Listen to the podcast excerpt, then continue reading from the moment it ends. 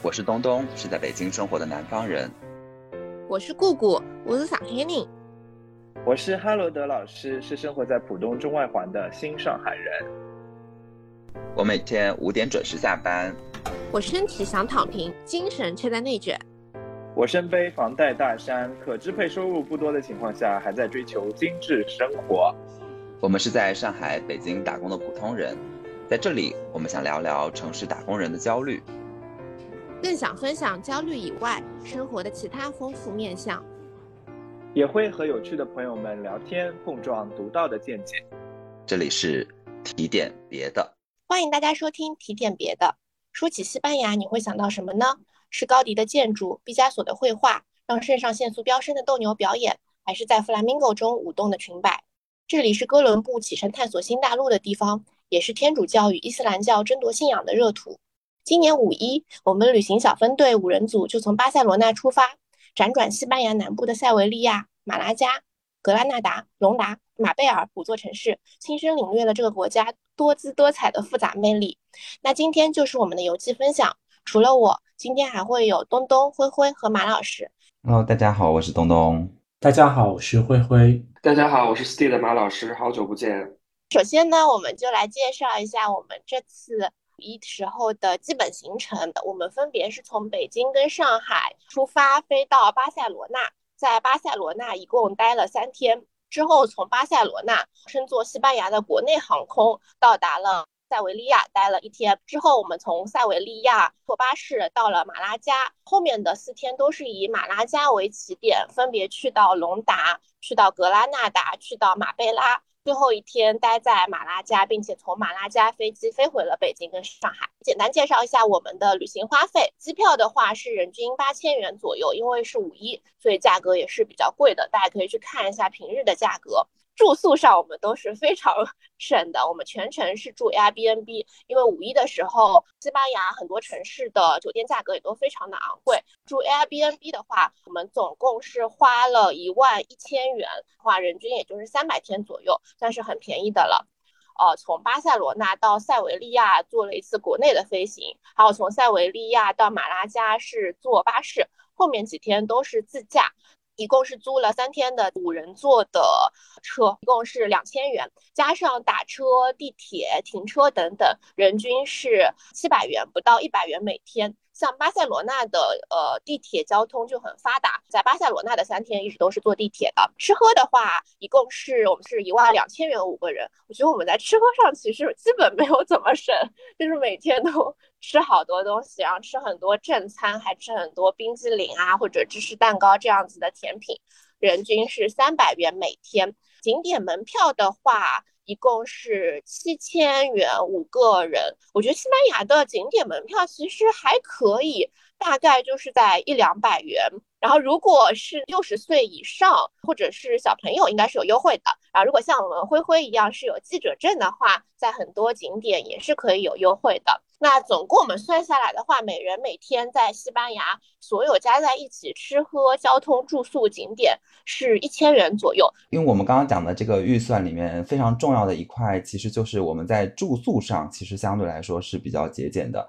那如果大家去西班牙旅行的话，要参考我们的预算的话，就一定可能相对在住上面要考虑一下。而且我们当时在。巴塞罗那的这个住的 Airbnb 相对来说还是比较拥挤，然后呃卫生条件也相对的一般，大家可以在这一块就是仔细斟酌一下，是不是适合你自己。嗯，对的，对的。那我们先从行前准备开始。其实从去年就是全国疫情解封之后，我们就开始规划起了现在的五一游。那现在肯定很多人也在规划国庆游了。我们应该是两月底三月初订的机票，然后从三月开始就是约西班牙签证的递签，也是非常难抢。听说现在欧洲各个国家的签证的递签应该是更难抢了，很多七八月根本就约不到了，所以大家都一定要提前约。我们是三月约了三月或者是四月的递签。签证的部分的话，我跟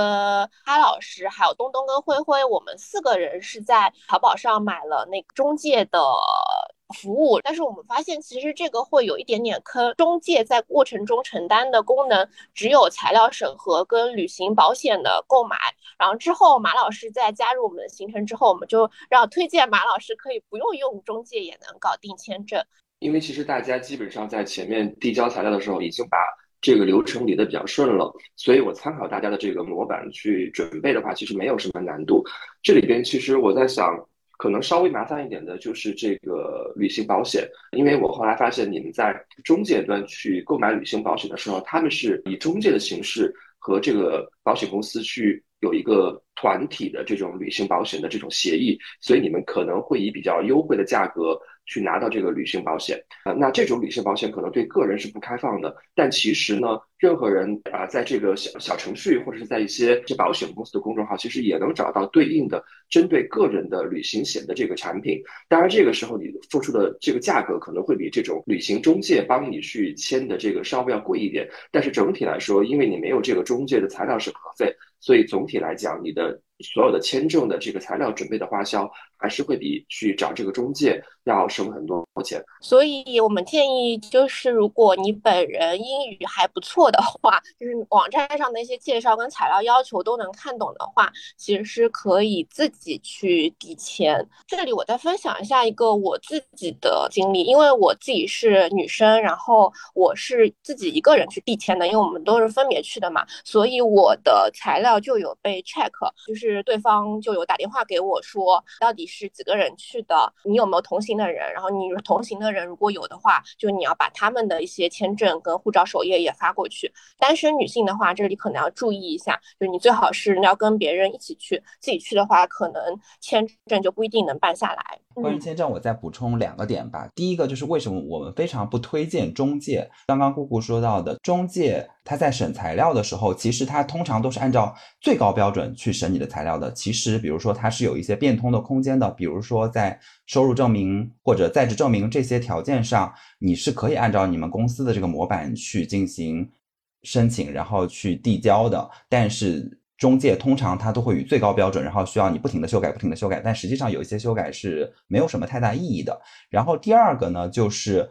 在这个预约这件事情上。中介理论上来说也是会帮你去做这件事情的，但是因为他手头的活儿很多，所以他不会及时的去帮你刷新每一天释放出来的名额。而像姑姑前面说到的，现在你要去申请就是欧洲各个国家的签证的话，这些名额都是很难抢的。所以你其实如果你真的很想去这些地方旅游，然后你又有一个比较想要去的这个时间的话，你其实是完全要靠自己去刷这个名额，你才能预约到一个比较合适的这个时间的。所以我们非常不推荐。呃，中介服务。然后第二个呢，就是关于出签的这个时间，就是如果你预约上的一个时间，比如说如果你计划十一去西班牙旅游，那么你最晚预约上的这个递签的时间大概是什么时候呢？以我们当时五一递交这个材料的这个时间来看的话，其实它出签的时间还是比较快的，基本上在一周左右就能出签。所以如果最极限的情况就是你如果十一去旅游的话，你在九月的上旬。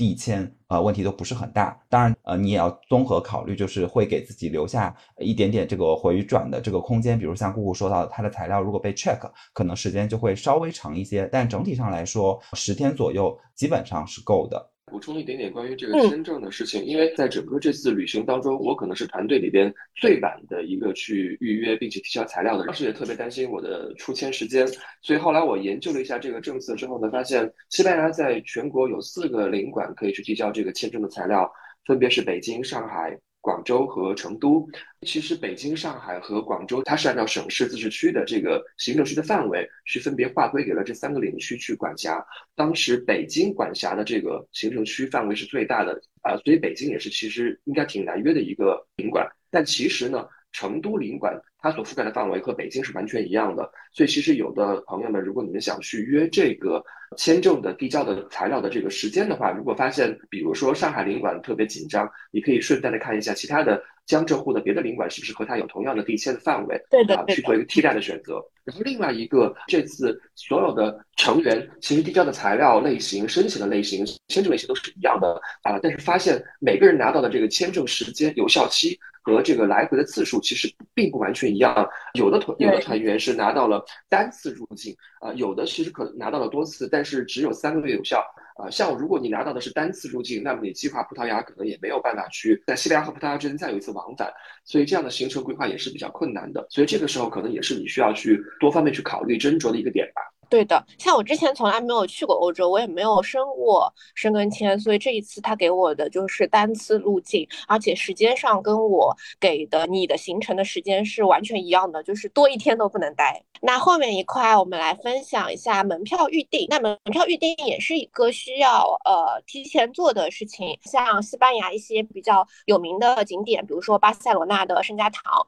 还有呃塞维利亚的王宫，还有阿尔汉布拉宫，是一定。一定要提前购票的，当天的话就是很难很难买到票，或者排队队伍会很长。像米拉之家、巴特罗之家，呃，它可能没有那么热门，但是也建议提前买票，否则现场的队伍会很长，而且因为天很热，如果在外面排，就是因为又很晒，又出很多汗。呃，像我们有一个稍微没有做好的，就是我们在巴塞罗那的时候，贵尔公园没有提前买票，那我们下午到那边的时候。就发现当天的票已经都买光了，所以我们后来就就提前去了其他的景点，这样子。所以西班牙这些热门的景点，建议大家都一定要提前买票。那提前买票的话，其实你有两种选择，一种的话，你是可以在中国的很多就是旅行代理上去买票，比如说像马蜂窝啊或者飞猪啊等等；一种的话是，如果英语也还不错的话，就可以去到这些景点的官方的站去买。提醒的就是这些官方网站在 Google 上搜出来很多不是官网，就有一些会是国外的旅行代理，所以大家一定要在官网上买才会是比较划算，价格比较正确，而且万一要退改，中间。不用很麻烦的点，那西班牙这些景点在买票的时候都是一定要精确到某个小时或者是某半个小时的。这时候做行程规划的时候就要做到比较细，就是你要知道说你大概几点起床，然后上午几点可以到某个景点，某个景点大概会玩多久。我们基本上应该没有迟到，但是听说可能迟到十五分钟或者迟到半小时，这个票就不能用了。那再后面一块的话，我们行前准备的第三块，我们就来说一下我们。啊，在去西班牙之前，大家都分别做了哪些功课？对我们是一个非常卷的旅游组，每次到处去旅游之前都要做很多的文化类的功课。那我先说一下吧，因为从我们的整个西班牙的行程来看，其实整体都是偏向文化旅游的，因为我们整体去的地方都不是以参观自然景观的这样的行程为主。所以呢，在去之前，你就要相对的需要储备一些西班牙的历史文化方面的这个知识。而我在这次的西班牙旅行之前呢，在这一块的知识是非常的匮乏的。所以在姑姑做了整个的这个行程规划、机票预订，然后包括签证攻略等等这些非常细致的工作之后呢，我在整个西班牙之前所做的工作，就是让自己沉浸在这种西班牙的文化的这种。影视、书籍，然后包括各种小视频的这种氛围里面，然后对我来说，在去西班牙之前这一块知识截取最多的一个来源呢，其实就是琳达的一个叫做《西班牙旅行笔记》的这样一本书。他这本书呢写的是比较的浅显易懂，然后他是以他自己在西班牙整个的旅行的过程，然后串接起西班牙几段。主要的这样的历史的故事，然后每个故事都写得很精彩，包括比如说像是呃国际纵队如何参与到西班牙当时的内战之中，然后海明威这些我们熟知的名人在这个内战过程当中的这种感受，当然有一些是他自己揣测的这种部分，但更多的是基于史实的。另一个呢就是。方便去了解西班牙整个比较长的历史，然后又相对比较系统的是一个叫做西班牙大米粮的一个 B 站的 UP 主，他有把西班牙从这个史前时期的这样的文明，然后直到现在现代社会的这样的一个历史的这个过程，分成大概十几期的这样一个视频，然后每期视频也并不是很长，大概可能也就五到十分钟的时间，所以接受起来还是比较的快的。那当然就是像我们这次的行程有去到像巴塞罗那啊，我们在巴塞罗那的三天基本上都是所谓的高迪建筑之旅。那你就进一步的需要去了解除了历史以外的这种艺术的这样的一些相关的知识。那我也有去呃 B 站上看，就是介绍。像毕加索、像高迪，然后像达利的这样的艺术家，他们的这种艺术的这种流派风格，然后包括他们的这个主要的作品，他们背后的这样的一些故事的这样的介绍，其实大家去呃 B 站或者去小宇宙上搜索相关的这样的播客，都能找到比较多的资源。呃，我甚至记得当时我们到巴塞罗那的第一天，然后我们走到那个就是港口边的时候，我和姑姑不约而同的想起我们听过的同一个播客，有讲到说他当时在巴塞罗那的这个港口，然后看到了马云的这个豪华游艇的这样的一个故事。对对对，我还可以推荐一期就是播客，我觉得还挺有意思的。如果你要去西班牙，然后你肯定会遇到毕加索、呃达利，然后呃高迪这些人的这个艺术作品。然后有一期呃有一个播客叫大俗小雅，然后他讲了很多这些名人背后的八卦的故事。如果你是对这种就是奇闻异事比较感兴趣的，你可能听这一期播客会觉得比较有意思。呃，其实东东刚刚提到的一些播客，我在去西班牙之前也认真都听过。当时我记得在小宇宙上把所有西班牙相关的这个播客节目全都听了一遍。当听到后来，多少有一点点觉得，好像大家讲的就是还是。颇有很多相似的地方，我会觉得让我印象特别深刻的是阅读琳达的西班牙旅行笔记。像我当时每天是睡前阅读一段，然后我记得有一天晚上，当我读到琳达写这个国际纵队的故事的时候，热泪盈眶。之所以这个国际纵队这一段历史让我觉得特别的激情澎湃，呃，它其实是在二十世纪三十年代西班牙内战的这样一个背景下。在当时三十年代初，西班牙国内分成了左翼和右翼势力的极端的一个对立。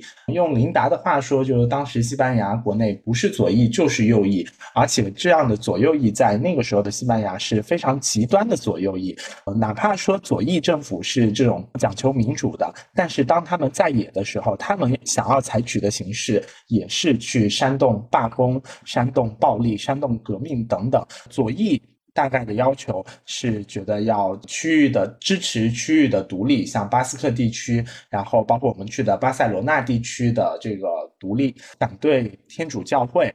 那右翼其实都就是对应的在这个对立面，左翼它无法控制军队，然后右翼其实有更多的军队的支持者，那么战争就后来就打响了。西班牙内战打响之后，其实右翼这边领头的就是以弗朗哥为代表的这个右翼军队。那么在这个时候，其实弗朗哥他不断的从这个北非一点点的蚕食这个西班牙，然后西班牙在当时形成的格局是，基本上它沿海的一圈全都是这个左翼势力，然后它中间的一一部分全都是右翼势力，但是左翼的这个轴心就马德里。像是一个这个钉子一样嵌在就整个右翼板块的中心，然后在这样的一个时候，国际纵队就组成了。其实来自不同国家的共产主义阵营的人，他们是为了共产主义的理想，然后加入到就是加入到这个西班牙的内战当中。大概有五万多人参与到国际纵队当中，这其中就包括东东前面提到的像海明威，然后包括像加缪。奥威尔等等这样一些作家，所以当时其实会让我很感动的是，竟然是有人真的是为了理想而去参与到这样一场非常残酷的战争当中，嗯，甚至去献出自己的生命，最后有一万多人牺牲在这片土地上。大家应该可以感受到，就像顾老师所说的，我们这个团就是非常卷的一个团。大家行前准备做了这么多的功课，但是我要说，一定要有人躺平才能显出别人的卷。我就是我们这个团里边躺平的那一个。我在行前就是一门心思想着跟着他们出去怎么去散心，怎么去放松的。从另外一个角度，我也想提醒各位听众朋友，就是行前准备，好好的计划一下你们带什么衣服，做什么穿搭。一方面，西班牙呢，我觉得整体来说天气还是偏热的，它不是像法国、德国这样的一些西欧国家，它相对来说偏西南部一点，其实日照更充足，所以即便是我们在四月底啊五月左右出行，仍然觉得落地一开始就非常的炎热。那除此以外呢，西班牙无论是人文风光还是自然风光都有的看，所以大家啊红橙黄绿青蓝紫各种各样的颜色的衣服可能都会。拿出来考虑一下，你到底要怎么带，怎么去保证自己在旅行途中还是能够出片，同时还要做好防晒。所以我觉得防晒霜 和墨镜啊，包括太阳帽等等之类的，可能是不能少的一些标配吧。好的，谢谢马老师。那后面之后我们就来详解一下我们的行程，从巴塞罗那开始。那巴塞罗那，呃，其实我印象最深的就是两位艺术家，一位就是呃迪。那因为之前也做了一些功课嘛，那当场看到的时候呢，我觉得。高迪是很聪明的，因为他是从自然获取灵感，而自然的灵感又是取之不尽的。就是比如说到那边，你能看到说他在一些建筑的支撑上用的是那种树的形状，像树一样从一个树干长上去，有好多分叉啊，像那样就能撑住建筑上的一些东西。还有一些就是花纹，可能是从蜗牛身上的那种螺旋的花纹，就是我之前不知道，但我觉得。在西班牙发现说，其实原来过去的建筑师在造建筑的时候，原来是要负责建筑里里外外的各种各样的点的。我记得在看那个巴特罗之家的时候，就发现说，高迪不仅要负责这个建筑的外观，呃，外观可能是怎么样，像这个海洋的形状，它细节到说，就是每一个房间房间的门扣上的设计，其实也都是他本人做的。觉得就是过去的建筑师还蛮了不起的，就是既负责了。室外的建筑装修又负责了室内的建筑装修。第二个的话是毕加索啊，毕加索我之前其实也不是很了解，当然我知道他是一位现代的画家的大师，但是因为就是之前对他有名的，就是知道他是比如说是立体主义的代表人啊，等等等等。但现在我发现，原来大师小时候其实也是从模仿各种古典的画派学起的，以及天才小时候就是天才了。就是说，他其实十三岁的时候就已经展露出他的各种各样的绘画天赋，且让他爸爸看到，他爸爸觉得这个儿子的绘画天赋怎么这么厉害，并且因此之后就决定自己再也不画了，然后就培养这个自己的儿子了。啊，我原来以为就他可能就去探索了像立体主义那样子的风格，但。现在才知道，其实他之前是有学了各种名家的各种各样的风格。其实那些所谓的人体的素描啊，或者说一些中世纪文艺复兴时期古典的油画啊、宗教画，他也都会。会了之后，且学的很好了之后，然后才开始不断的探索自己。而且因为他呃一辈子也活得很长，所以他其实在各种不同的阶段都有去不断的试图想要突破自己，去找到自己不同的风格。我觉得还是蛮值得钦佩的。就是首。先，巴塞罗那当然不得不讲的，肯定就是高迪的这个建筑。姑姑讲到了，就是高迪的建筑从这种自然中截取灵感。那我觉得就是整个西班牙，就像巴塞罗那，然后包括我们之后会讲到塞维利亚等等这些著名的旅游景点，他们在旅游导览这件事情上是做的非常的用心，非常的成功的，因为建筑。它其实是固体的语言，它是定在那里的。那么现在借贷这种现代的 VR 的这种技术，那么它的导览呢，能够让你在边走的过程当中，然后通过 VR 影像，而且可以就是切换不同的视角，跟着你的这个视角，然后它再现当时高迪。在这样每一个小的细节上，比如说像姑姑讲到这个巴特罗之家，它首先是从这种海洋截取的灵感，然后其中每一个小的，比如说窗户，每一个门，它可能是灵感是来自于海洋里面的乌龟，来自海洋里面的藻类，然后它就会把这样的一个小的符号再进一步的还原成海洋里面，你就会看到这个乌龟在你的这个空间里面游荡，然后看到海草从这个建筑的这个浮廊上然后生长起来，然后你也会听到海洋的这种声效呼吸，所以整个你就会非常非常的沉浸，然后你好像就钻到了高迪的脑袋里面，再现他当时怎么去设计整个建筑。然后第二呢，就是我们在巴塞罗那的时候，其实就住在这个圣家堂的旁边。但是我们其实是在旅行的第二天才正式的到了这个圣家堂里面去参观。所以我们在到的这个当天晚上，然后包括第一天，我们都是没有进到圣家堂的。但是我每一天都会经过它。那你从外面去观看它，就会发现它非常的非常的宏伟。但是当你正式的走到里面去的时候，你又会被高迪这种对光与影的这样的一种运用，然后每一个非常小的细节的设计震撼到。就像刚刚就是姑姑说到的，过去的建筑师他不仅要负责整个建筑的结构外观，他还要负责整个建筑的功能，整个建筑的内部的装饰的设计。那我就会觉得说，这种建筑师真正的是可以称之为。艺术家，然后而且因为去之前也听了就是高迪的这样整个的生平嘛，然后你想到就是高迪毕生的经历，最后的那段时光其实都用在圣家堂上，然后直到我们去的时候，圣家堂其实还都没有完工。那么高迪他去世的时候，也是因为他整个全身心的投入到这个圣家堂的这个设计建造当中，所以呃，其实每一天在自己的着装，然后衣食住行上都是不太在意的。所以他当时呃，因为交通事故去世的时候，其实第一时间都没有被整个巴塞罗那的市民认出来。然后之后等到他送到医院。大家才发现，这就是整个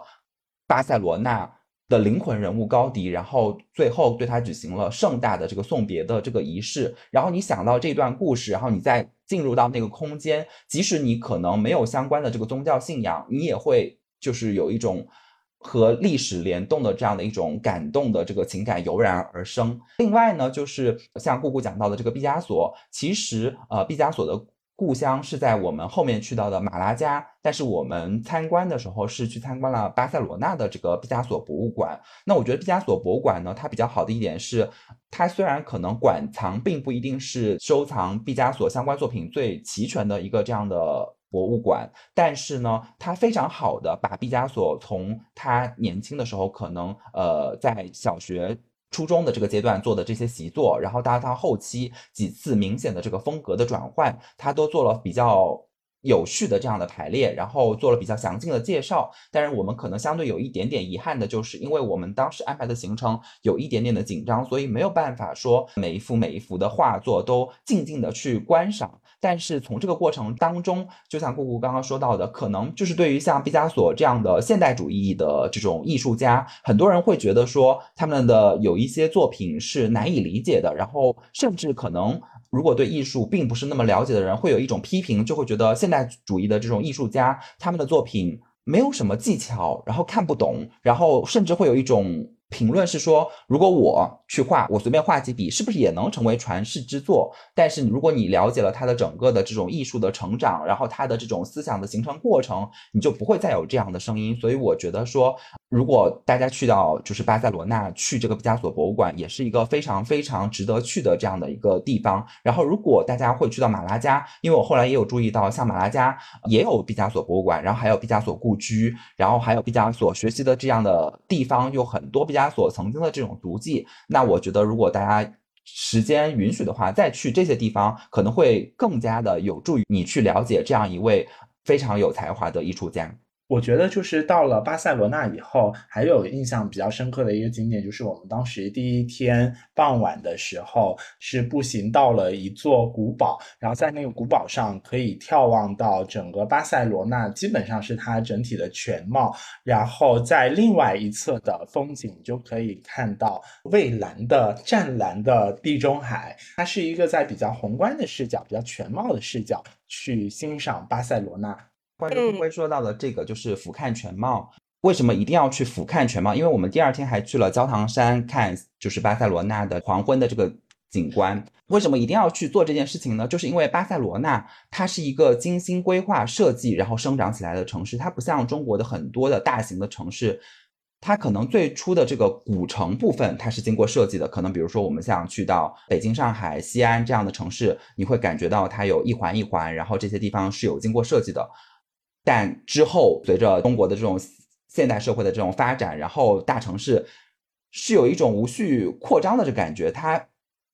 A 部分和 B 部分之间是没有关联的。但是整个巴塞罗那，它是在精心的规划设计当中的，你可以看到它是由一个一个的方块社区构成的，然后每一个每一个之间都非常的对称。而且，如果大家再去了解一下巴塞罗那的这个城市规划的话，也会发现它还有一个非常独特的点，它每一个十字路口的这个街区，它都不是标准的十字，它都在整个社区的这个转角处切掉了一块。那当时呢，是为了每一个社区的采光。那么当然到现在的话，它一方面其实使得巴塞罗那即使现在人口非常密集，然后整个的。城市建筑也非常的多，车辆也很多，但是相对来说，交通其实比国内的这样的一些一线城市是没有那么拥挤的。第二呢，尽管当时它设计的时候没有考虑到这些因素，但是后来呢，却成为了就是非常方便的一个停车的这个地方。这个也是巴塞罗那很有特色的一个规划设计吧。所以我也建议大家，如果有机会的话，一定要去一个城市的高点去俯瞰整个巴塞罗那，你可以感受到巴塞罗那是怎样一点一点从小的城市变成一个大的城市，然后在这个过程当。当中，他们都有认真的去设计过。嗯，那我我也再说一下我对巴塞罗那的，就是大街小巷的感受。呃，因为之前很多人跟我说过，他们都很喜欢巴塞罗那，但我觉得巴塞罗那就是它好的地方呢，就是它有一些街巷，嗯，很窄嘛，就是中国人大家说的那种握手楼，但是风景呢是说这些。高楼上大家都在晾着衣服，然后或者是那种五颜六色的床单什么。然后如果你穿行在大街小巷去找一些酒吧或者晚上的餐厅吃饭的时候，就会觉得说风景还不错。但是如果让我住在那里呢，我会觉得说它楼与楼之间的距离都太近了，所以可能会住在那里会觉得很压抑。而且不知道是不是我们住的原因，它很多楼直接面朝那街道的，所以呃晚上也会有一丢丢的吵。那后面。面我们来说一下塞维利亚。塞维利亚我是很喜欢的，是我整个西班牙之行当中最喜欢的一座城市。因为我觉得，如果巴塞罗那给人的都还是很城市的感觉的话，那塞维利亚真的就是给人一种度假感。第一个点呢，就是我在塞维利亚有看到了我之前在云南没有看上的兰花楹哦，因为我四月份的时候其实去过云南昆明，但是兰花楹它这个花呢，就是要五月份才开，结果没想到塞维利亚居然有这个花，就看到了。然后成片成片的就非常非常好看。塞维利亚主要是请马老师讲一下他对 flamingo 的感受吧。去塞维利亚之前，我的好几个朋友他们都对我强烈推荐塞维利亚，然后说需要在那里多停留、多看一看、多感受一下，非常的具有真正意义上的西班牙的风情。有那么多人推荐呢，有的时候我会刻意的把这个期望值再调低一点点，因为就怕到时候对不上。但我去了之后发现，塞维利亚还是完全满足了我对西班牙的。想象，无论是这种城市风貌，还是这种啊人们的热情，我们去到塞维利亚的时候呢，我的几位同伴都告诉我说要去塞维利亚看一下真正意义上的 flamingo 的表演。那其实我们当时是想怎么去做攻略，找出一个去看 flamingo 表演的一个合适的场所。然后我们就随机的问了一下当时我们这个 Airbnb 的这个房东吧，然后他就跟我们说。当时我们去到塞维利亚的那天，正好是他们当地一年一度的 Fera 这个节日的最后一天，呃，算是收官的一天。所以那一天呢，全城上下所有的男女老少，绝大部分人可能都会盛装出席，去到他们的这个 Fera 的这个场地喝酒啊、聊天啊、跳舞啊。那所以我们就半信半疑的，其实就。跟着这个指引去到了那个地方，然后去了之后发现它其实有点像一个开阔的场地，然后临时也搭了一些帐篷。这个帐篷里边呢，其实就会有一些临时的酒吧或者餐厅。我们沿途过去的时候，在去到这个营地之前，其实就已经发现路上有很多真的是盛装出席的人，男士是着礼服，女士是着这种 flamingo 的这种舞裙，呃，甚至有人是骑着马去的。那我们就已经胃口就已经被调动起来了。等我们真正到了这个营地之后，发现你每过一个帐篷的这个餐厅或者酒吧，会都会发现里边其实都有非常非常多的人，然后大家就是一曲接一曲，不停的在跳舞，然后跳累了换别人，或者是说有的时候一曲上来大家都有兴致，舞台上可能还站不下，然后大家就在这个通道里边，就在这个帐篷外边的露天就开始跳起来，有的人是完全跳，有的人是举着酒杯一边喝酒一边跳。所以我觉得这种热情是会感染去到那里的所有人，因为我当时带着相机，然后会发现，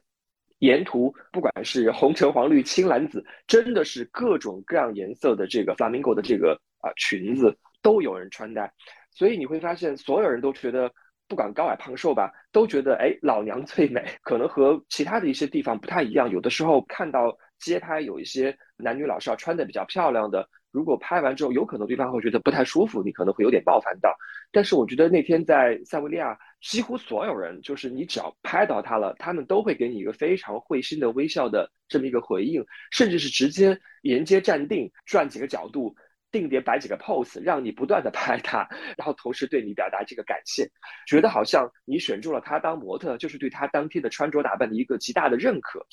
哎，所以那一天我真的是拍的非常的爽快。我想特别提到的一点是说，刚才我提到了，他们其实很多人还会骑马去到这个现场。我们在路上的时候就看到了有一些男士在马前，然后呢身后就坐着一位女士，也是盛装的。然后同时他们其实是举着酒杯的，真的是在马上 一边喝酒一边往前进。虽然说这个可能有一点点不是那么的安全，但是我觉得在那种情形下。也很难不放自己这样的一些举动。嗯，对，就是我们本来的期待可能是去一个小酒馆，或者是去什么弗拉明戈博物馆看一下弗拉明戈就好了。结果没想到赶上了类似于弗拉明戈的嘉年华一样的活动，然后就真的就是 看到爽，且感觉到了西班牙的热情的氛围吧。就是在塞维利亚的时候，马老师，你还要说一下塞维利亚西班牙广场看的那个吗？就是更加专业的那两个。其实刚才顾老师也说到了，我们先在 f a r a 那一天的时候呢，说实话，其实就看到了非常多草根的、非常多接地气的、非常多亲民的这种 Flamingo 的表演。其实我觉得就是这个舞蹈和这个音乐，可能就是深入他们每个人身体里的。只要音乐一响起，其实所有人都能跳起来，他都会有那种律动出来。哪怕这个动作不是那么的幅度不是那么大，然后可能不是那么专业，但其实每个人都跳得起来，并且其实我觉得他们跳的也蛮好的。对，并且每一段音乐我们可能看不出差别，但其实他们等那个音乐一起来，就知道这个音乐应该对应的是什么动作。所以我觉得这也可能也是从小耳濡目染熏陶出来的一个结果。那然后第二天我们去到了西班牙广场，西班牙广场其实是一个新修的一个建筑群，外观看起来还是蛮气派的，但其实它是一个新建筑。我当时到了那个地方。本身印象对它一般吧，但结果呢，我们走到西班牙广场中心的时候呢，会发现有几个真正意义上专业的舞者，然后呢，他们在那里啊一边跳舞啊一边向大家展示不同的技艺。这里边其实有很多手上的、脚上的动作。我觉得当时我们在那里驻足，应该看了快有将近两段，应该有四十分钟左右的时间了。分别是两个女性的舞者，然后每个人都是单独的 solo。我很难去再用语言去描述她的动作，因为我的确是会词穷、会贫乏。但是如果你在现场的话，可能所有经过的人都会不由自主的决定在那里驻足、去停留、去观看五分钟、十分钟，甚至更长的一段时间，甚至看完一段之后想再看第二段。你在观看的时候呢？我当时就觉得我的身体都会被他们调动起来，其实是想跟着去跳，只不过可能不好意思，同时也不会。然后与此同时呢，我觉得我眼睛是不够的，耳朵也是不够的。一来会有他们弹吉他的，但同时每一个舞者也会不不时的击掌，然后发出一些这种声响，然后他这种声音的刺激也是有多层次的。与此同时呢，我一方面想去看他怎么跳的，一方面我在手里拿着相机不断的在拍，然后同时我还想拿出手机去拍视频。所以在这个过程里边，我就觉得我自己是手忙脚乱，又想鼓掌，跟着他们一起拍节拍，又想去拍照、拍视频。我觉得我整个人虽然说没有加入他去跳，但其实我是很慌乱的。如果说前一天看的是那种比较欢乐的话，我觉得在西班牙广场看那个 Flamingo 就是更加专业，而且大家的表情确实是会就是马老师跟我讲的一样，就 Flamingo 其实不是一个只是性感或者说热情的舞蹈，它是有一点痛苦在，就是对人生的。感受或者是对生活的想法在，所以你在西班牙广场看的那些，他们都是稍微有一些资历的，有一些年长的女性，然后你能真的能看到他们随着音乐的那种情绪的变化，上时而露出一些就是更加丰富的表情吧，就不只是纯纯的欢乐，而且因为他的现场他有同伴在奏乐，然后有同伴在鼓掌，他又自己在跳，所以那种大家互相促进的那种氛围，我觉得也是非常的打动人的。对，就这一段的话，因为当时我也在现场，就真的很容易被感动到。因为就像马老师强调的，他觉得说弗朗明戈这个舞蹈可能传到国内了以后，他更多的留给大家的印象是热情奔放，然后欢乐。但实际上，可能我没有去考究这一点，但应该是它的这个起源里面是有跟这个就是吉普赛人流浪有关系的。所以那一天呢，我们尽管没有去到所谓的我们原来预期的这样的一个所谓的 flamingo 的这样的博物馆，或者说一个专业的这样的剧院里面去观赏 flamingo，但是那样的一个氛围就是两个专业的舞者他们在这样的广场上以卖艺的形式向你展现他们的舞技。但是他们每一次的舞蹈，每一个动作都是竭尽全力的，在那样一个西班牙的非常热的这样的一个午后，你可以看到他们拼尽全力的把每一个动作做到位，然后全身心的用全部的情感投入其中，然后你会看到那个晶莹的汗珠就从他的这个头发上流下来，然后他的服装也不是那种非常华丽的，甚至我们当时开玩笑说，哎，这个女生的这个裙子，甚至可能有一点点像是我们过去的那种窗帘，然后披在身上。但即使是这么简陋的这样的一个服装的外表，但是你能感受到他内心的那种情感的丰富。我觉得这个就是艺术的魅力，它不需要那种非常华丽的着装，不需要非常华丽的这种舞台，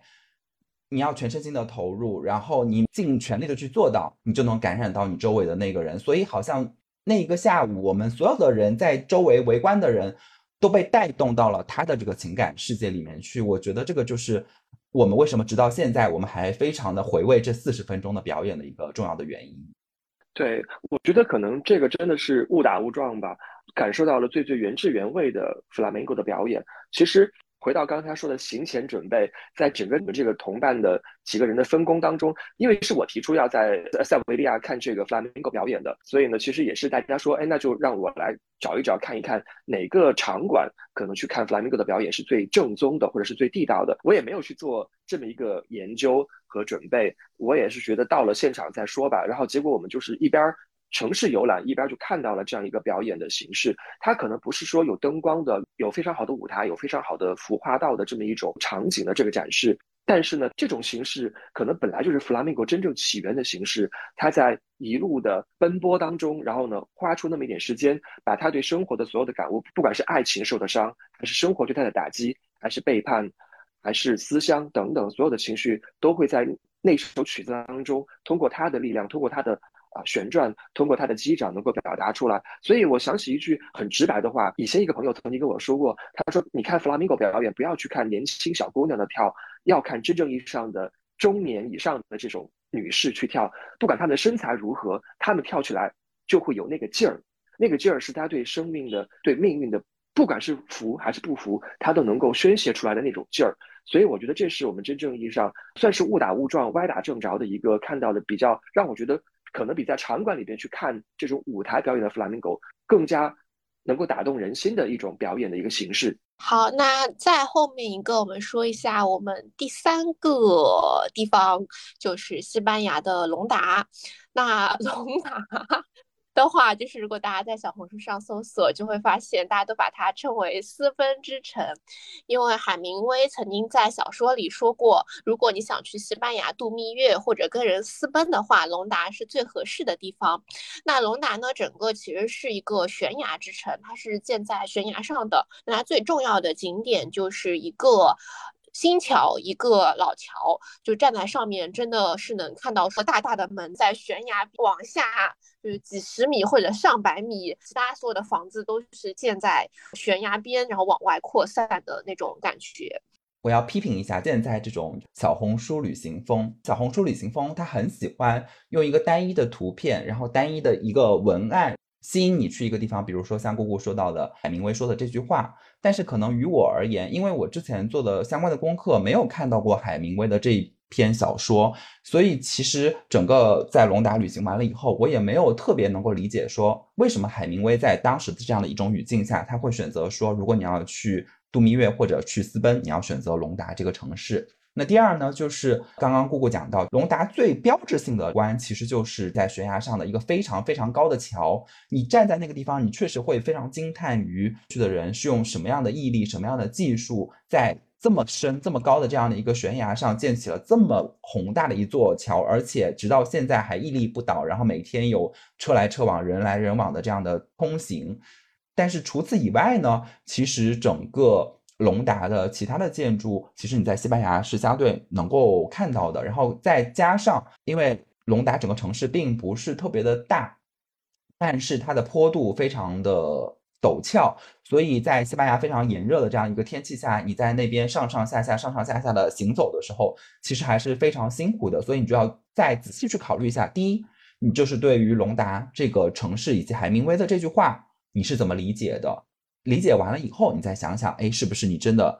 向往的地方？然后第二就是你的体力能不能够支撑你就是上上下下的这种爬行？因为其实我们在龙达那天还发生了一点点小的这样的受伤的这个事故，因为就是我们为了找到非常非常合适的这个拍照的这个景点，然后我和姑姑就我们就是沿着那个。一个泥土的这个小坡往下走的过程当中，我们去了一个野的地方，因为它其实是拦 拦起来不让去的。但是我为了拍悬崖，还是走过去了。但它那个沙其实很陡，然后我就摔跤了。对对对，当然就是龙达，其实还有一个非常著名的景点，就是龙达的这个斗牛场啊。那呃，西班牙的这个斗牛文化可能也是世界闻名的。当然，就是我们去到这个斗牛场，它并没有斗牛表演。如果有斗牛表演的话，可能我们，比如像我和姑姑，就是明确的表示我们并不想看斗牛表演。但是去参观完了斗牛场以后，它那里也会有一些这个相关的介绍，会介绍整个西班牙的这个斗牛的这个历史。我觉得这一块也是大家如果后了解西班牙的话，很值得去探究的一个地方。因为我在我自己的另一档播客里面，前不久做过一期关于动物权益保护的一期节目，然后当时我也。去做了一些拓展的这个西班牙斗牛的这个历史的这个文献的阅读，然后就会发现说，整个斗牛文化其实它在西班牙的这样的兴盛，然后包括流行，它是有一个非常嗯复杂的变化的过程的。然后包括直到现在，因为确实呃随着这种文明的这种进步，大家对于斗牛，因为斗牛和我们普通的其他的观赏的动物表演还不一样，斗牛。它标准的流程，最后是一定以这个被斗的这个牛被刺死作为一个终结的，它一定会在现场死亡，所以它是极其极其的残忍的，所以它在整个全世界范围内，包括西班牙的一些，并不是。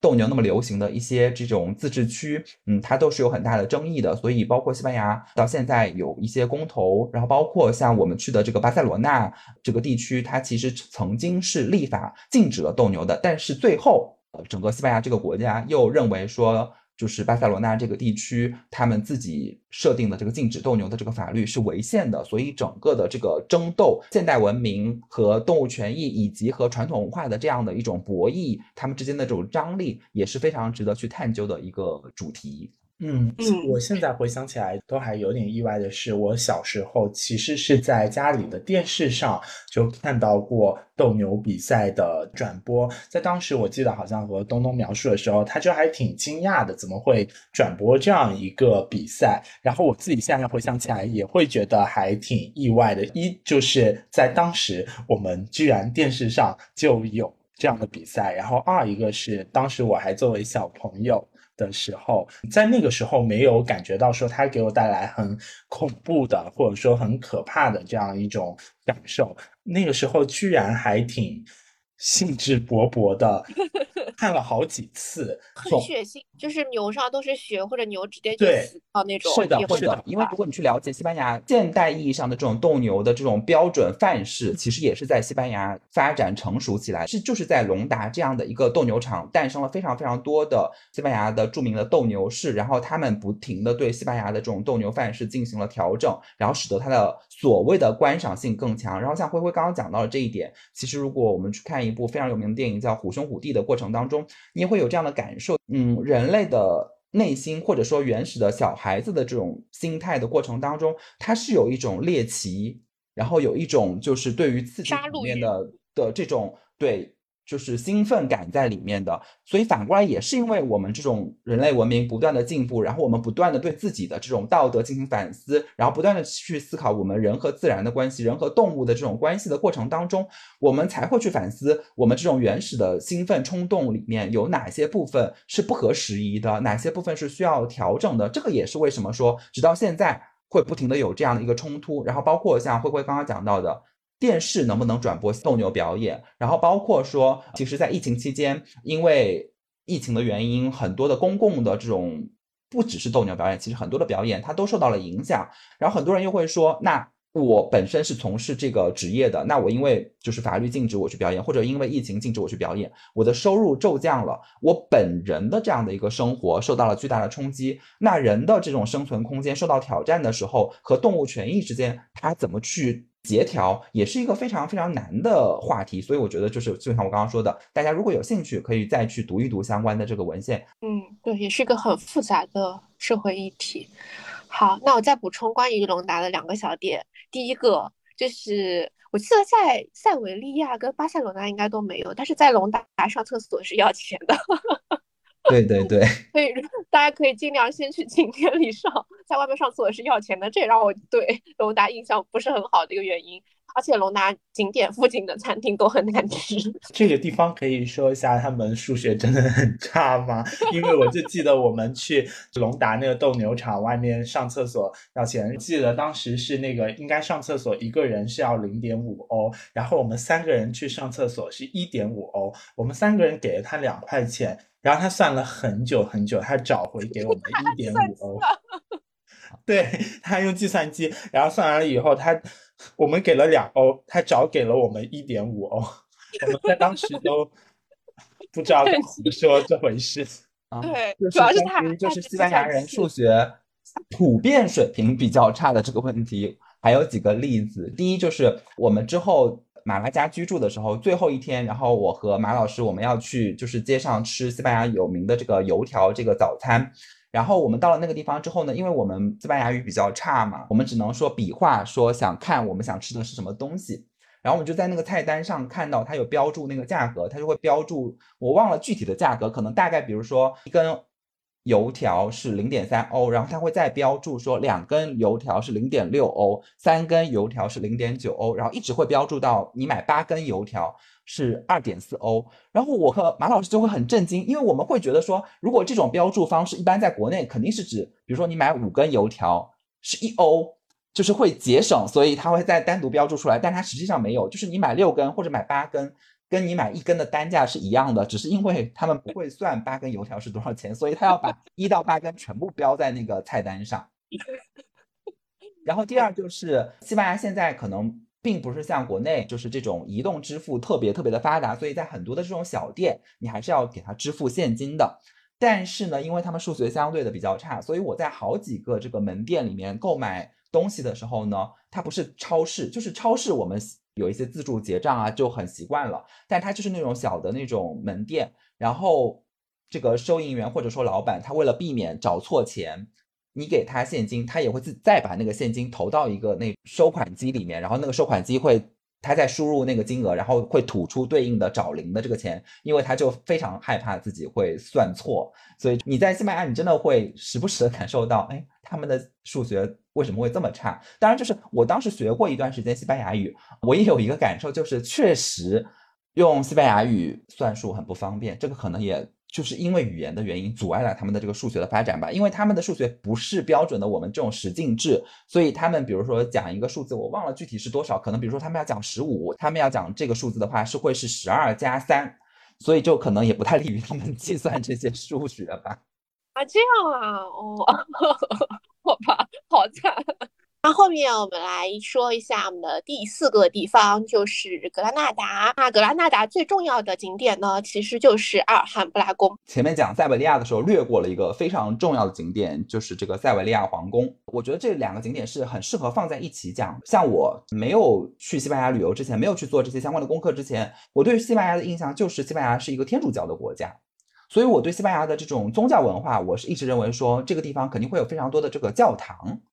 但是像我们这次去到的景点阿尔汉布拉宫也好，然后像塞维利亚皇宫也好，它主体的建筑都是伊斯兰风格的这个建筑，就是因为去了解一下西班牙的历史，就会发现西班牙因为它是在西班牙的这样一个南部，然后它整个地理上和这个就是欧洲大陆的中心是隔绝开来的，然后它又离非洲非常的近，所以它有七百多年的这个时间是被伊斯兰教的这个民族统治的。那阿尔汉布拉宫呢？它就是在西班牙这种所谓的这种收复失地运动当中，天主教、基督教的这些信徒，他们想要从这个伊斯兰教徒手上抢回他们自己的这个土地，然后也经过了非常非常漫长的这个争斗。那么阿尔汉布拉宫，也就是这个格拉纳达所在这个地区呢，是最后一块被这个收复回来的这样的一个地区。然后这个地方呢，其实就和整个西班牙的历史有了一个串接。那从建筑的角度上来说呢，就是阿尔汉布拉宫，我认为说它是整个在西班牙我们看到的，就是伊斯兰建筑里面的这个集大成者吧。就是每一个宫殿它的这个雕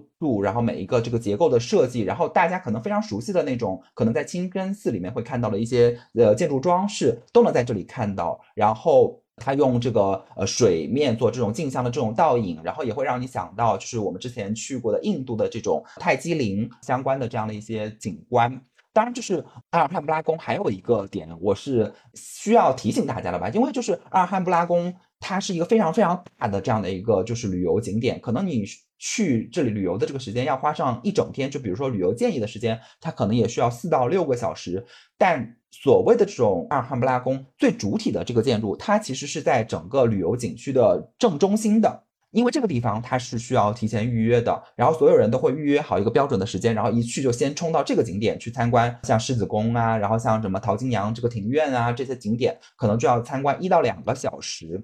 但是呢，从这个行程的这个角度上来说呢，就你一开始就先到了这个中心的点。然后你参观完了这里之后，你要折返回去参观两个点，然后再走走到这个中心的点，再去参观剩下的两个景点。所以这样的话就会使得你这个行程多走了两个点。所以如果大家是住在格拉纳达附近的话，那确实其实你可以，比如说预约的这个参观的时间是下午，然后你可能更早一点的这个时间，你就先去参观前两个景点，然后。刚好按照你预约的时间到了这个中心的这个景点，这样整个行程下来是会比较顺的，你就不会说走到精疲力竭，导致说最后的两个景点其实也挺美的，就是它那个花园庭院，整个的植物的这个种植，然后花的这个选择，然后包括说整个园艺的这个设计，都是很值得去细细的探究品味的。然后包括它整个的里面的这个流水的这个系统，它是怎么让这个水在整个花园里面循环起来的。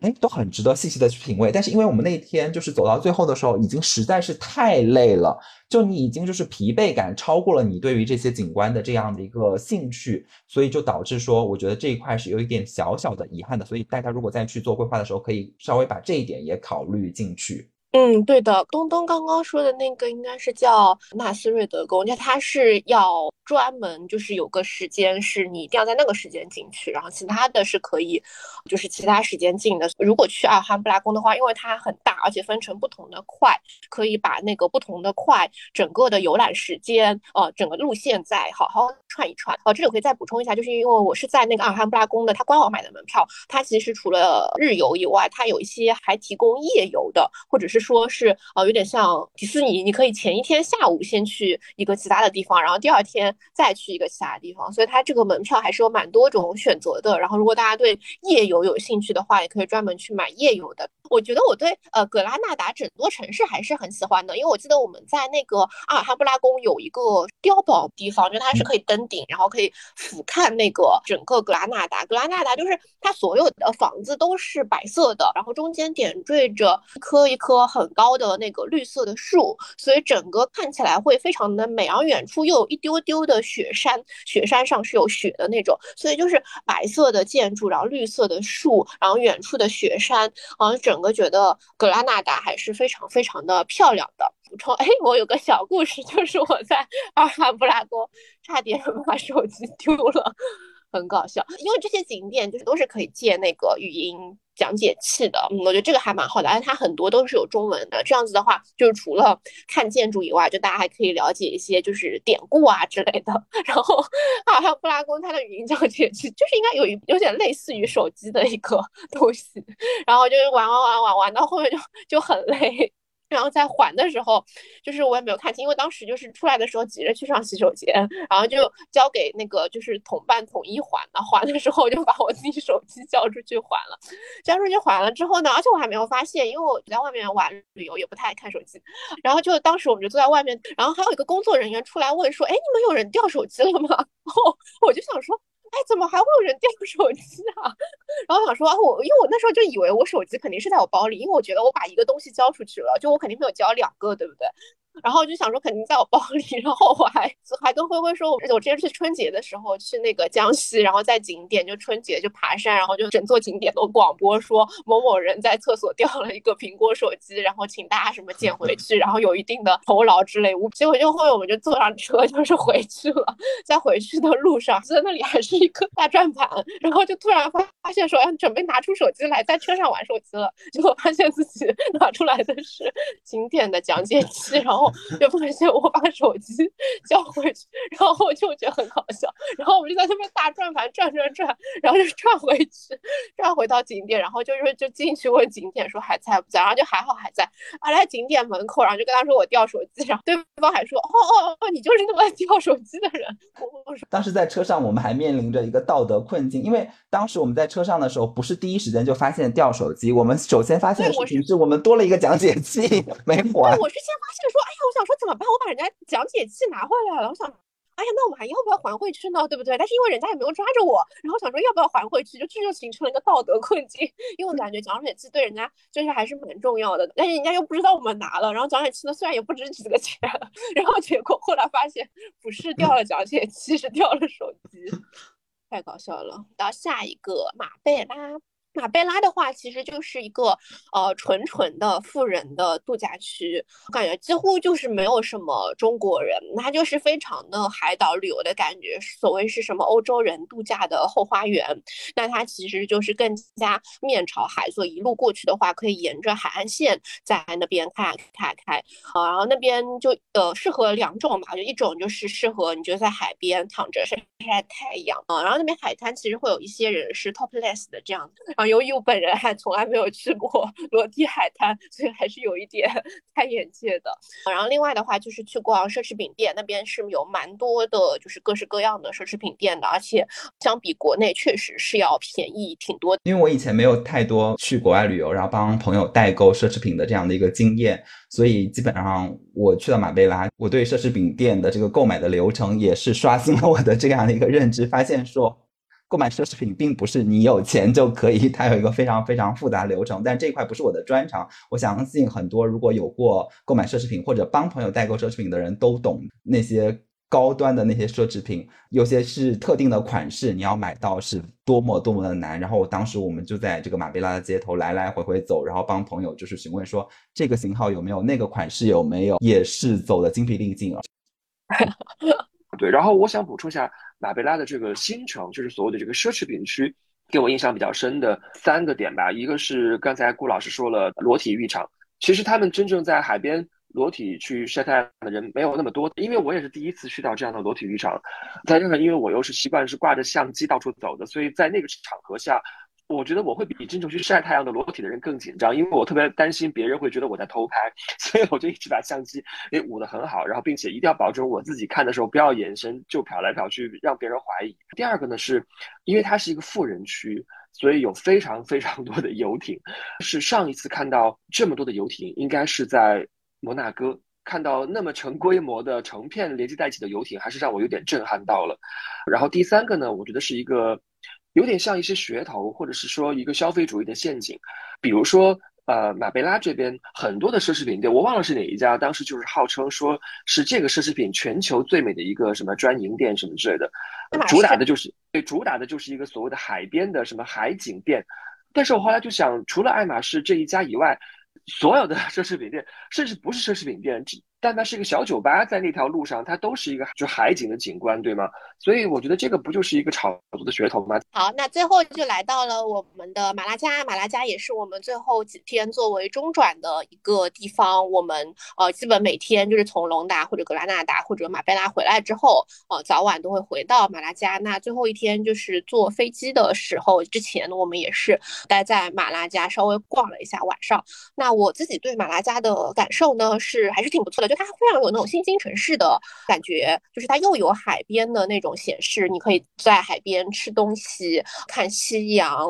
旁边还有很多的游轮，然后又有很多城市的感觉，就是可以走街串巷啊，吃东西、逛街啊。它的那个小街就就更就就更符合我对 C 巴的印象，就是那种城八爪鱼形，不是像中国那种四四呃方方正正的那种井字形或者是田字形的，它就是那种。都是有点小街小巷穿来穿去啊，都是不规则，都可以去到看到不同的店，然后我觉得这个还蛮有趣的。然后我对马拉加的印象，由于我们每天都是在那边吃的早饭，所以我觉得马拉加的就是 brunch 的选择非常的丰富，就除了很经典的西班牙油条，也可以选择松饼啊、菜菜碗呐、可丽饼啊，然后各种烤吐司啊，或者想吃肉的可以吃汉堡啊，就它的选择非常的丰富，因为它不是那种连锁店，就每家店都会感觉就有自己的特色。我们发现每天开到最晚的一般都是冰激凌，就是很多店可能八九点，特别像那种什么家乐福啊，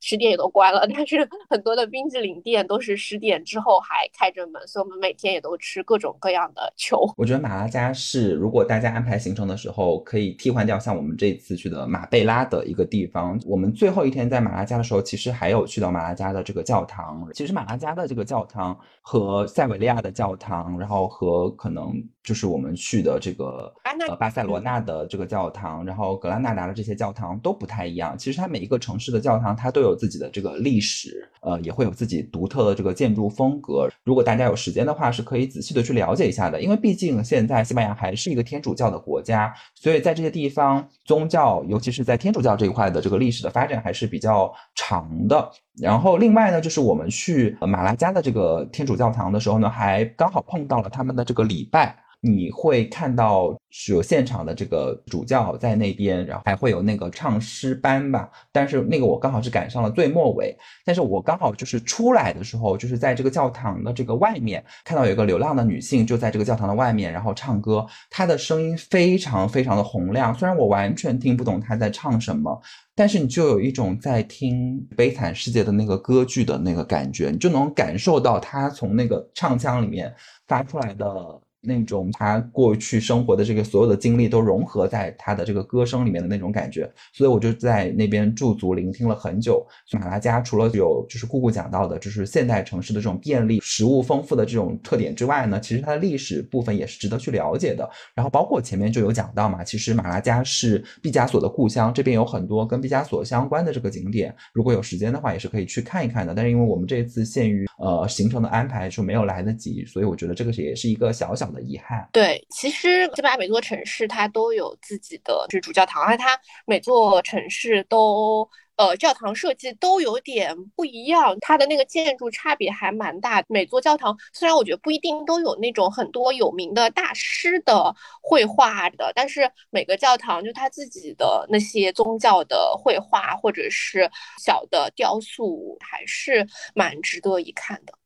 那我们的行程分享就到这里为止，后面一部分我们进入 美食分享的部分。美食分享的部分呢，就是西班牙的好吃的其实很多，有一些就大家都知道的西班牙的国民的东西，比如说像西班牙的国民的小吃西班牙油条 （churros），还有西班牙国民的酒 （sangria），就是水果酒，我们基本每餐都有 点。就还有火腿，还有一些各地的就地方的东西，但是你在西班牙就虽然我们没有去这些地方，但是也都能在。我们去的几个城市吃到，比如说像那个瓦伦西亚的海鲜饭，或者是巴斯克的芝士蛋糕，就都很好吃。要么大家每人说一个自己印象最深的、觉得最好吃的 西班牙吃的吧。嗯，那我先来说吧。那我抢占一个先机，就是 tapas，因为 tapas 它就是可能每一个去西班牙旅游的人，如果做攻略的时候，他都会给你推荐。但其实 tapas 它并不是指一个特定的食物，它其实指的是小份的，所谓的可能翻成中文它就是小吃，所以它可以把任何东西，就是叫万物皆可 tapas，就是它只要做成小份的，然后都可以成为 tapas。然后我们当时去塞维利亚的时候。刚刚前面姑姑有吐槽说，呃，龙达那个景点附近的食物很难吃，但实际上景点附近的食物难吃，这是一个可能全世界的通病吧？因为我们在塞维利亚那天参观完了塞维利亚皇宫之后，然后我们也是在就是我们通常的这种小红书啊，然后什么这些做攻略，然后找到一个就是在皇宫附近的这样一个餐厅，它就很难吃。但是我们前一天就是在我们自己住的家附近找的一个，就是在广场上的那家店，它提供的就是很融合的这种 tapas，是有把亚洲的风味融合到这个呃西班牙食物里面的这种牛肉的这种饭呐，造型也很美，然后就是又很有西班牙当地的风味，融合了这个就是火腿啊，然后融合了当地的这个橄榄油啊，但是它又和其他的地区的，比如我们熟悉的这种亚洲的咖喱啊，然后牛肉啊，然后包括说米饭呐。些炸的这种就是面点呐，这些东西进行了一个融合，所以那天我觉得就是吃的非常的开心，就是我们一直吃一直吃，就是明明都已经吃饱了，但是还是想说，哎，看看他们家还有没有其他的菜色可以点一点来尝试一下，就是那一天就有一种意犹未尽的感觉。那我可能最喜欢的就是吃巴斯克蛋糕了。我们为了要吃巴斯克蛋糕，当时还。非常提前的就研究好要吃具体的哪一家，回头也可以在我们下面介绍里面给大家列出来。因为其实现在国内也有引进，也有不少的那个面包坊是有做巴斯克蛋糕的。以前在国内就有吃过，是当时就感觉没有特别深的印象。然后这一次到西班牙，是因为我们的哈老师就给我们做了这部分的准备，然后去吃到那个巴斯克蛋糕。其实我对于食物好吃的评判标准，两个非常直接的点能够戳中我，一个是。它甜不甜？当这个甜，像我们这次吃到的那个巴斯克蛋糕，那它的甜是那种甜而不腻的，是一种美味的甜。然后第二个重要的评判标准就是它软不软。那这个巴斯克蛋糕它里面是有流心的，对，所以就是当你吃到它的那个时候是非常的幸福的，甚至当现在你再回想起来，你吃到它的那一刻，你都觉得很有一种幸福感。就是要讲到这个巴斯克蛋糕的话，就是还非常推荐，因为我们当时买了非常非常多口味的巴斯克蛋糕，然后都尝了一下。它有一个非常经典的款式，就是那个羊奶芝士。因为其实我是不太喜欢吃羊肉的，我会觉得说羊肉有一股膻味，那所以就会延伸到羊奶这个品类。但是它那个羊奶就是很醇厚。然后一点都没有羊奶的那种膻味。回国有讲到吗？其实国内就有很多的店会做巴斯克蛋糕，但是他们做的巴斯克蛋糕你会觉得甜，而且有一点点腻。就是大部分的啊，就是可能也有做的很好的，但是它那个羊奶蛋糕就是很醇厚，然后甚至你可能在回味的时候还有一种清新的这种回甘，所以我会觉得那一款是特别值得推荐的。哦，其实我在。听大家一边讲的时候，我一边在翻看我手机里边的照片，就是看我们沿途到底都吃了什么，又勾起了我很多美好的回忆。因为总的来说，西班牙真的是吃的好，喝的也好，呃，无论是正餐还是点心还是冰淇淋，所以我觉得整趟行程对于吃的角度来讲，除了有两次我们是在景点周边非常近的距离。稍微踩了一点雷以外，整体来讲，我觉得不管是当地的还是融合的，我都非常的喜欢。巴斯克蛋糕其实是我印象也是很深刻的一个点。我想补充的是水果酒吧。我本身不是一个爱喝酒的人，甚至是说有在国内，因为各种各样的场合下，大家都知道是挺讨厌喝酒的。但是呢，出去旅游的时候，我还是喜欢稍微的小酌一点点。然后这次到了西班牙。大家如果有印象的话，除了早饭以外，我每顿饭都在喝酒。除了个别的时候会喝白葡萄酒和红葡萄酒以外，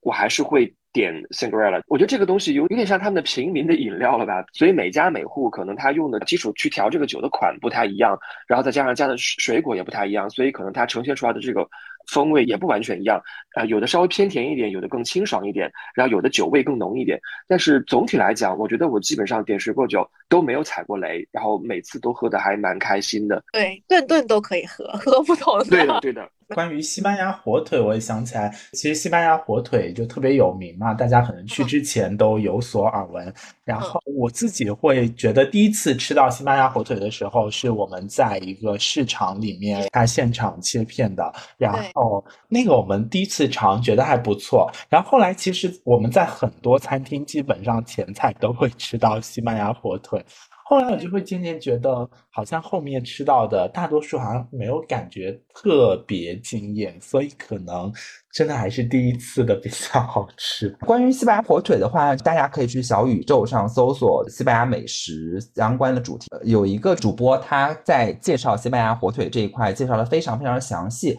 就关于西班牙火腿的这个分类啊，比如大家要去吃这个五沟的这种火腿呀，然后另外一个呢就是呃西班牙火腿。为什么就是可能在国内并不是那么流行呢？就是因为它对于切这件事情也是有非常非常的高的这个要求的，它要切的这个薄厚均匀，然后且厚度合适。另外一点呢，它讲究的就是在切下来的那个当下去吃，而且要用手吃。为什么呢？它讲究的就是你在当下用手吃的那个过程当中，你的这个手的这个温度，呃。刚好把一小部分的这个油脂融化了，然后你再去吃，它是口感最好的。所以要品尝一个美食，可能也要去了解它相关背后的这样的一些知识，可能才能得到最好的这样的一个美食的体验。对，还有西班牙火腿，其实可以配什么蜜瓜，或者就是有一些那个就是葡萄丁，我们记得当时有一些，就它那种甜甜甜甜配在一起吃也很好吃。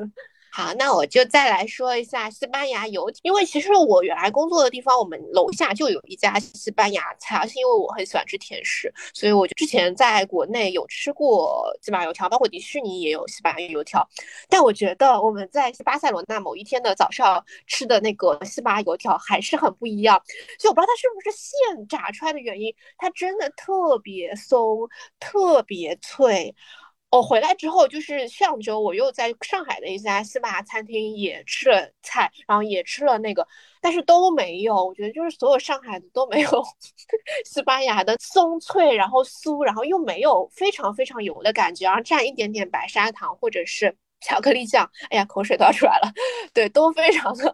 好吃，这样子。所以如果去西班牙的话，还是可以吃一下这个。当然，跟什么上海的油条也不一样。所以说它的起源说是 中国的油条传过去的，对。但是它现在有做出它自己特别的风味的东西。关于吃的这件事情，我最后再说一点吧，因为刚刚姑姑也讲到我们整个的这个在西班牙旅游的这个花费嘛，其实吃已经算是我们可能在景点门票、然后交通啊这里面花费最高的一项了。但是我还是想说，如果再回过来看的话，就是我们当时可能还是稍微有一点点，比如像我们最后一天在就是马拉加去海鲜市场里面吃饭的时候，当时。看他们周围的人非非常轻松惬意的就点了一个什么红魔虾，还有什么蟹啊什么之类的，然后一问好像就是要大几十欧，然后我觉得嗯好贵啊，我们就没点。但现在想想，哎呀，就是既然已经出去旅游了，不如就点一下。因为我后来从西班牙回到国内之后，又在国内确实一直听到朋友跟我推荐说这个红魔虾多好吃多好吃，然后我想说，哎，当时在西班牙确实可以就吃到红魔虾，可能就是价格是高一点点，但是。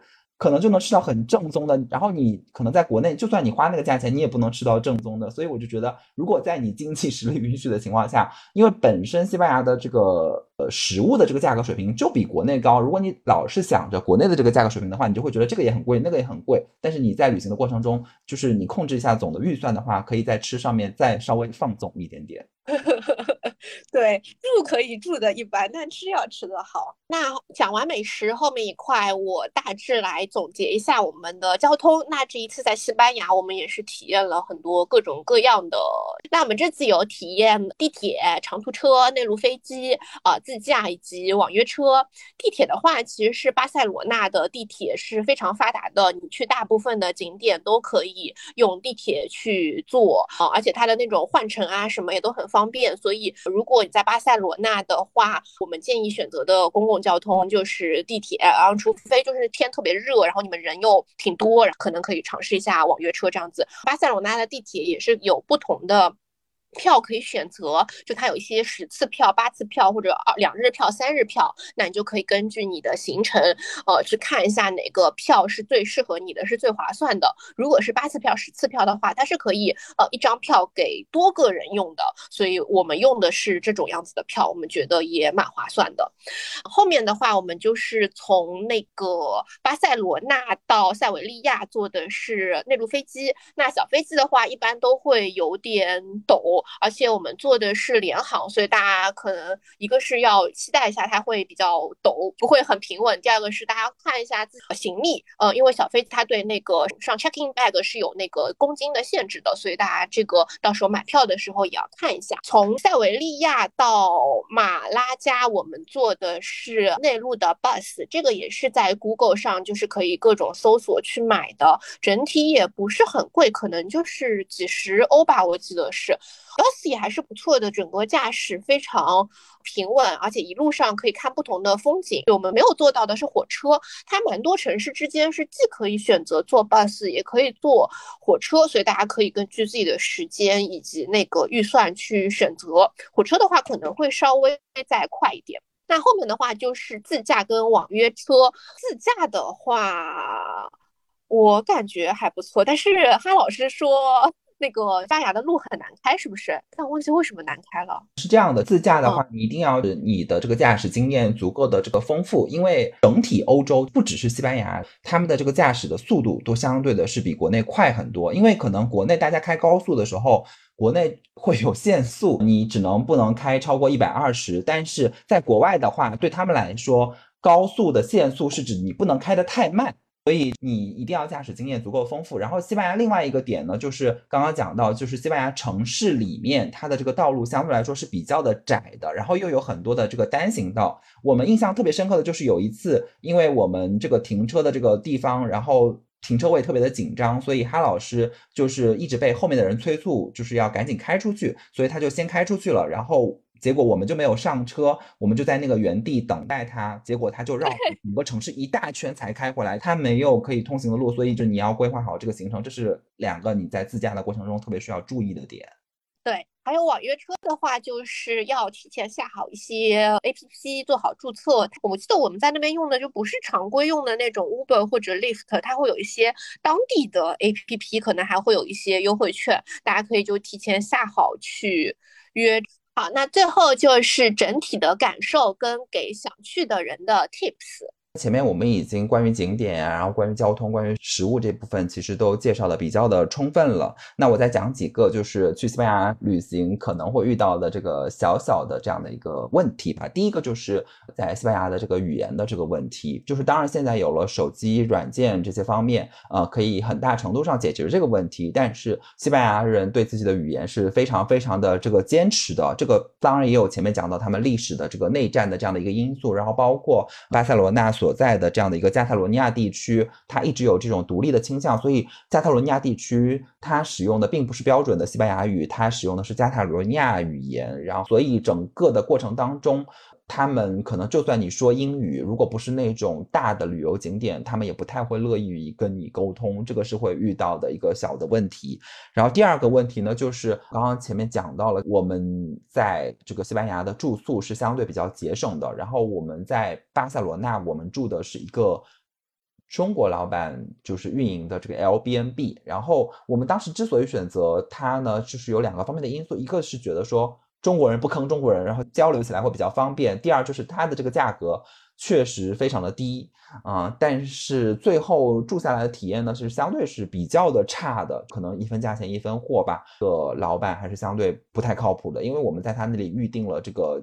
接送机，那像我到达的时候，他本来预定的这个接机时间，他晚了差不多快两个小时才到机场来接我，那这个其实是非常不守时的。然后包括我们当时准备。就是让他给我们送机，因为也是考虑到价格的因素，但是他又一次失约了，在那个规定的时间到达，所以我们最后其实是打车走的。然后包括说他的这个房子收拾方面也是相对来说比较差的，所以大家。考虑价格的方面以外呢，还是要仔细的去评判说运营这个 L B N B 的这个老板他会是一个什么样的情况，然后他的这个住宿环境会是一个什么样的情况。当然，就是大家很多人都会提醒说，所谓的巴塞罗那是小偷之城，不是说你会受到人身的这个伤害，但是在就是这个财务这方面，可能相对来说治安并不是那么的好。当然，我们自己并没有在就是巴塞罗那遇到这样的情况，但是还是有挺多其他的朋友去到巴塞罗那的时候遇到了相关的这。个问题，所以大家就是在街上走的时候，一定要保护好自己的这个包，然后即使回到了自己住的这个地方，一定要就是锁好门窗啊，以防止不必要的这个麻烦发生。最后呢，我想说的，嗯，去西班牙旅游的话，前面讲到说，我们当然是有提前做一些文化上的这个功课，但是呢，多要搞清楚自己就是感兴趣的是哪个部分。那呃，比如说你感兴趣的到底是这种历史的建筑啊，还是说这种艺术家呀，还是说自然风光啊？那其实西班牙这个地方，它这些面向都能够呈现给你。但是你如果提前做了功课的话，你特定往某个方向去做，你可能会玩得更尽兴，因为在我们自己呃旅游的这个过程。程当中，像有一些点可能是哈老师不太喜欢的，有一些点可能是另外的人不太喜欢的，那就可以自己更自由的去安排这些行程。那每一个人都会旅游的很开心，因为西班牙真的是呃非常非常丰富，然后呃非常非常值得去的这样一个地方。我觉得西班牙是一个好吃好玩的地方，大家做好准备出发就好了。对我觉得其实行前准备也好，行中可能会遇到一些小的意外或者波折也好，这个都是旅行的一部分，take it easy。我稍微想分享一个点，就是拍照的点。本人可能就是就是好久没有出国去旅游了，然后我发现国内 跟国外的在旅游拍照上也差太多了。因为我回来之后又再去国内其他地方旅游过，包括整个过去三年都是在国内旅游嘛，所以会觉得说，可能因为人非常多，就每个景点就大家真的是非常要拍照。国内感觉会把想要把每一个景点都充分的利用好，然后任何一个小点，甚至是一棵 树一。朵花，然后一个一个一个喷泉都是可以 拍照的，但相比之下，国外人就显得非常的淳朴，而且国外人就整个在摆 pose 上就是没有 中国人那么专业。中国人现在由于小红书或者抖音的普及，就整个。无论是单人还是双人还是集体照上的 pose 研发，真的就有非常多各种花哨的东西啊！这个话就感觉国外人站着，然后看镜头比个耶这样子。就是西班牙是我的欧洲的第一站，我觉得整个欧洲还是会有非常多的就是文化艺术欣赏类的东西可以去看的。就是结合大家对整个欧洲历史的了解，或者是对欧洲艺术史的学习这样子，然后整个就是有一种梦境成真。或者是说以前看的书的东西，现在终于都能看到真品了，或者所以觉得欧洲还是蛮好玩的，以后还想去欧洲的其他的国家，更多的打卡。那我们今天的分享就到这里，对我们的旅行分享感兴趣的听友也可以去回顾我们的往期节目。我们的 EP 二是我们曾经去的朝鲜旅游分享，EP 六是印度旅游分享。那今天就到这里啦，我们下期再见吧，拜拜，拜拜。拜拜。